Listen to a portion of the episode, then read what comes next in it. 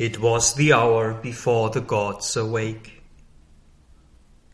Across the path of the divine event, the huge foreboding mind of night, alone in her unlit temple of eternity, lay stretched immobile upon silence march. Almost one felt, opaque, impenetrable, in the sombre symbol of her eyeless muse, the abysm of the unbodied infinite. A fathomless zero occupied the world. A power of fallen boundless self, awake between the first and the last nothingness, recalling the tenebrous womb from which it came, turned from the insoluble mystery of birth and the tardy process of mortality and longed to reach its end in vacant naught. As in a dark beginning of all things, a mute, featureless semblance of the unknown, repeating forever the unconscious act, prolonging forever the unseeing will, cradled the cosmic drowse of ignorant force, whose moved creative slumber kindles the suns and carries our lives in its somnambulist whirl.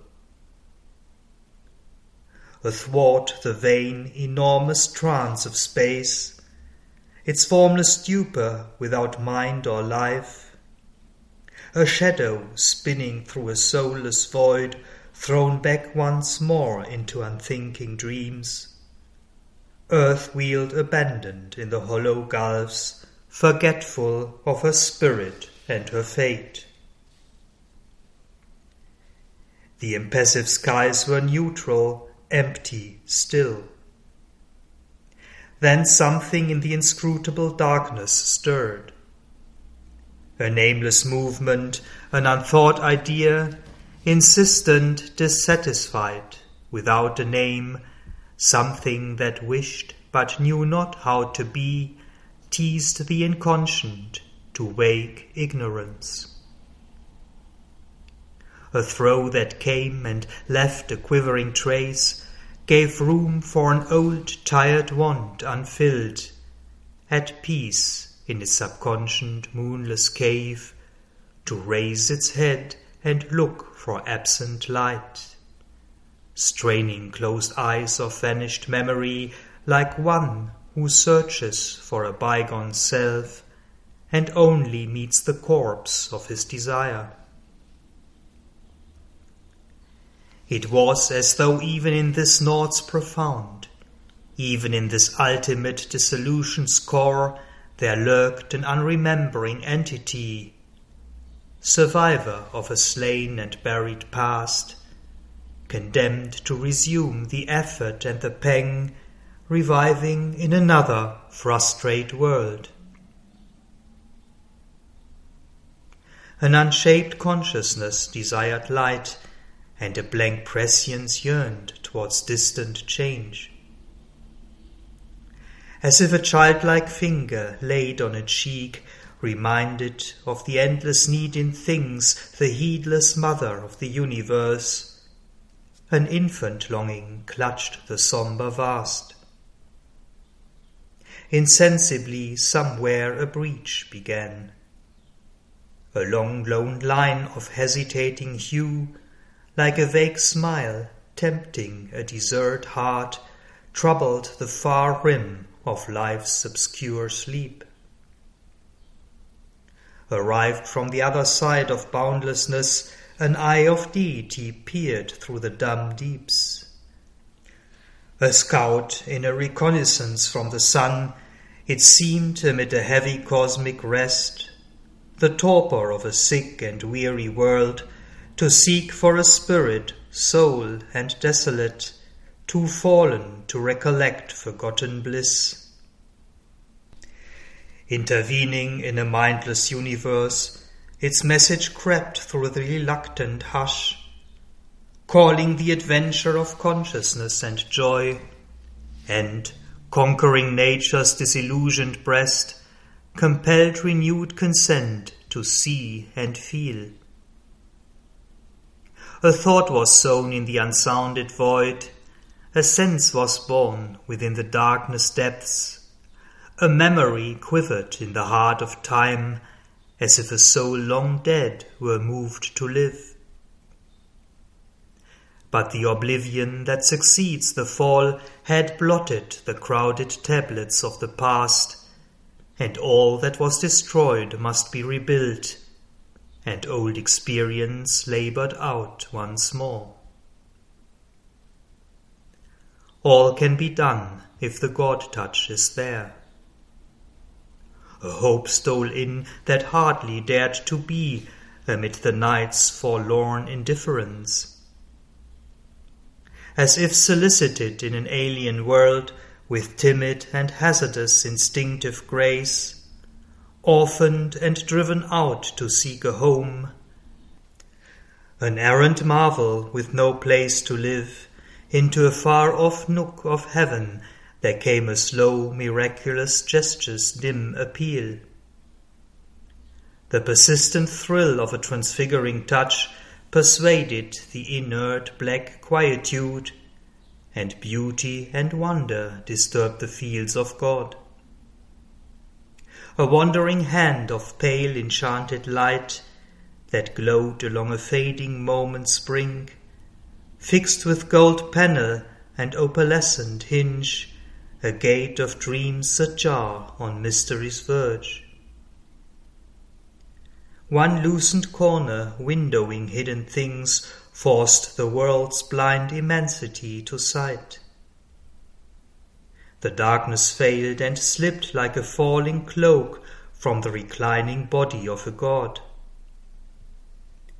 Then, through the pallid rift that seemed at first hardly enough for a trickle from the suns, outpoured the revelation and the flame the brief perpetual sign recurred above. A glamour from unreached transcendences, iridescent with the glory of the unseen. A message from the unknown immortal light, ablaze upon creation's quivering edge. Dawn built her aura of magnificent hues, and buried its seed of grandeur in the hours an instant's visitor the Godhead shone. On life's thin border awhile the vision stood, and bent over earth's pondering forward curve. Interpreting a recondite beauty and bliss in color's hieroglyphs of mystic sense, it wrote the lines of a significant myth, telling of a greatness of spiritual dawns, a brilliant code penned with a sky for page. Almost that day the Epiphany was disclosed, of which our thoughts and hopes are signal flares. A lonely splendor from the invisible goal almost was flung on the opaque inane. Once more a tread perturbed the vacant vasts. Infinity's centre a face of rapturous calm parted the eternal lids that open heaven. A form from far beatitudes seemed too near.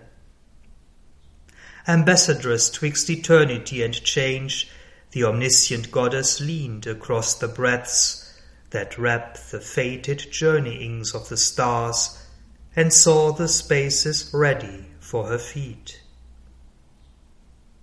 Once she half looked behind for her veiled son, then, thoughtful, went to her immortal work. Earth felt the imperishable's passage close. The waking ear of nature heard her steps, and wideness turned to her its limitless eye. And, scattered on sealed depths, her luminous smile kindled to fire the silence of the worlds. All grew a consecration and a rite. Air was a vibrant link between earth and heaven, the wide-winged hymn of a great priestly wind arose and failed upon the altar hills. The high boughs prayed in a revealing sky. Here, where our half-lit ignorance skirts the gulfs on the dumb bosom of the ambiguous earth. Here, where one knows not even the step in front, and truth has her throne on the shadowy back of doubt on this anguished and precarious field of toil outspread beneath some large indifferent gaze. Impartial witness of our joy and bale, our prostrate soil bore the awakening ray. Here too the vision and prophetic gleam lit into miracles common meaningless shapes. Then the divine afflatus spent, withdrew, unwanted, fading from the mortal's range. A sacred yearning lingered in its trace, the worship of a presence and a power too perfect to be held by death-bound hearts, the prescience of a marvelous birth to come. Only a little the God light can stay Spiritual beauty illumining human sight lines with its passion and mystery matter's mask, and squanders eternity on a beat of time. As when a soul draws near the sill of birth, adjoining mortal time to timelessness, a spark of deity lost in matter's crypt, its lustre vanishes in the inconscient plains that transitory glow of magic fire so now dissolved in bright accustomed air. The message ceased and waned the messenger. The single call, the uncompanioned power, drew back into some far off secret world the hue and marvel of the supernal beam. She looked no more on our mortality the excess of beauty, natural to God kind, could not uphold its claim on time-born eyes. Too mystic real for space tenancy, her body of glory was expunged from heaven. The rarity and wonder lived no more. There was the common light of earthly day affranchised from the respite of fatigue, once more the rumour of the speed of life pursued the cycles of her blinded quest. All sprang to their unvarying daily acts. The thousand peoples of the soil and tree obeyed the unforeseeing instant's urge, and, leader here with his uncertain mind, Alone who stares at the future's covered face, man lifted up the burden of his fate. And Savitri too awoke among these tribes that hastened to join the brilliant summoner's chant, and, lured by the beauty of the apparent ways, acclaimed their portion of ephemeral joy akin to the eternity whence she came, no part she took in this small happiness. A mighty stranger in the human field, the embodied guest within made no response. The call that wakes the leap of human mind, its checkered eager motion of pursuit, its fluttering hued illusion of desire, visited her heart like a sweet alien note. Time's message of brief light was not for her. In her there was the anguish of the gods imprisoned in our transient human mould, the deathless conquered by the death of things. A vaster nature's joy had once been hers, but long could keep not its gold heavenly hue, or stand upon this brittle earthly base. a narrow movement on time's deep abysm, life's fragile littleness denied the power, the proud and conscious wideness, and the bliss she had brought with her into the human form, the calm delight that weds one soul to all, the key to the flaming doors of ecstasy. Earth's grain that needs the sap of pleasure and tears rejected the undying rapture's boon. Offered to the daughter of infinity her passion flower of love and doom she gave. In vain now seemed the splendid sacrifice. A prodigal of her rich divinity, herself and all she was, she had lent to men, hoping her greater being to implant, and in their bodies' lives acclimatize, that heaven might native grow on mortal soil. Hard is it to persuade earth nature's change. Mortality bears ill the eternal's touch. It fears the pure divine intolerance of that assault of ether and of fire. It murmurs at its sorrowless happiness, almost with hate repels the light it brings. It trembles at its naked power of truth and the might and sweetness of its absolute voice. Inflicting on the heights the abysm's law, it sullies with its mire heaven's messengers its thorns of fallen nature are the defense it turns against the Saviour hands of grace. It meets the sons of God with death and pain.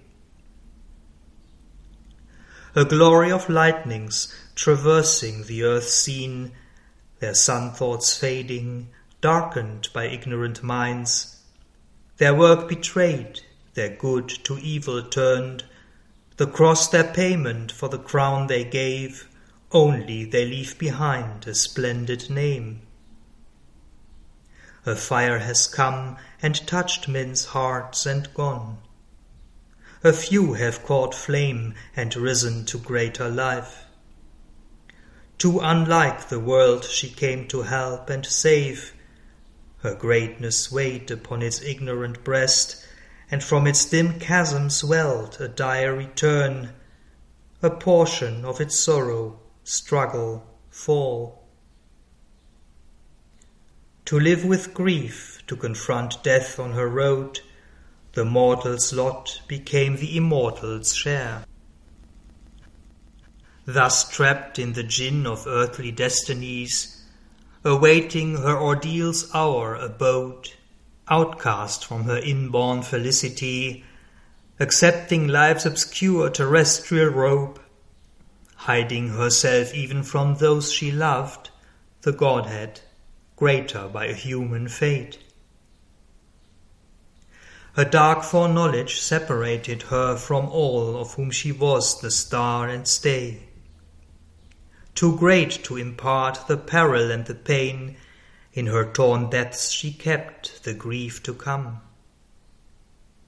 As one who, watching over men left blind, takes up the load of an unwitting race, harbouring a foe whom with her heart she must feed, unknown her act, unknown the doom she faced, unhelped she must foresee and dread and dare. The long foreknown and fatal morn was here, bringing a noon that seemed like every noon. For nature walks upon her mighty way, unheeding when she breaks a soul alive. Leaving her slain behind, she travels on. Man only marks, and God's all seeing eyes. Even in this moment of her soul's despair, in its grim rendezvous with death and fear, no cry broke from her lips, no call for aid. She told the secret of her woe to none. Calm was her face, and courage kept her mute. Yet only her outward self suffered and strove. Even her humanity was half divine. Her spirit opened to the spirit in all, her nature felt all nature as its own. Her part living within all lives she bore. Aloof she carried in herself the world. Her dread was one with the great cosmic dread. Her strength was founded on the cosmic mights. The universal mother's love was hers. Against the evil at life's afflicted roots, her own calamity its private sign, of her pangs she made a mystic, poignant sword. A solitary mind, a worldwide heart, to the lone immortal's unshared work she rose. At first life grieved not in her burdened breast. On the lap of earth's original somnolence, inert, released into forgetfulness, prone it reposed unconscious on mind's verge, obtuse and tranquil like the stone and star. In a deep cleft of silence twixt two realms she lay remote from grief, unsown by care, nothing recalling of the sorrow here.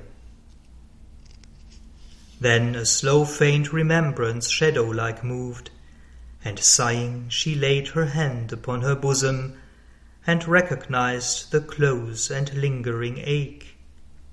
Deep, quiet, old, made natural to its place, but knew not why it was there, nor whence it came. The power that kindles mind was still withdrawn. Heavy, unwilling were life's servitors, like workers with no wages of delight Sullen, the torch of sense refused to burn. The unassisted brain found not its past. Only a vague earth nature held the frame. But now she stirred, her life shared the cosmic load. At the summons of her body's voiceless call, her strong, far winging spirit travelled back back to the yoke of ignorance and fate, back to the labor and stress of mortal days, lighting a pathway through strange symbol dreams across the ebbing of the seas of sleep. Her house of nature felt an unseen sway, illumined swiftly were life's darkened rooms, and memory's casements opened on the hours and the tired feet of thought approached her doors. All came back to her, earth and love and doom, the ancient disputants encircled her like giant figures wrestling in the night. The Godheads, from the dim inconscient born, awoke to struggle and the pang divine, and in the shadow of her flaming heart at the sombre centre of the dire debate, a guardian of the unconsoled abyss inheriting the long agony of the globe, a stone still figure of high and godlike pain stared into space with fixed, regardless eyes that saw grief's timeless depths, but not life's goal. Afflicted by his harsh divinity, Bound to his throne, he waited unappeased the daily oblation of her unwept tears. All the fierce question of man's hours we lived. The sacrifice of suffering and desire earth offers to the immortal ecstasy began again beneath the eternal hand. Awake she endured the moment's serried march and looked on this green, smiling, dangerous world, and heard the ignorant cry of living things. Amid the trivial sounds, the unchanging scene, her soul arose, confronting time and fate. Immobile in herself, she gathered force. This was the day when Satyavan must die.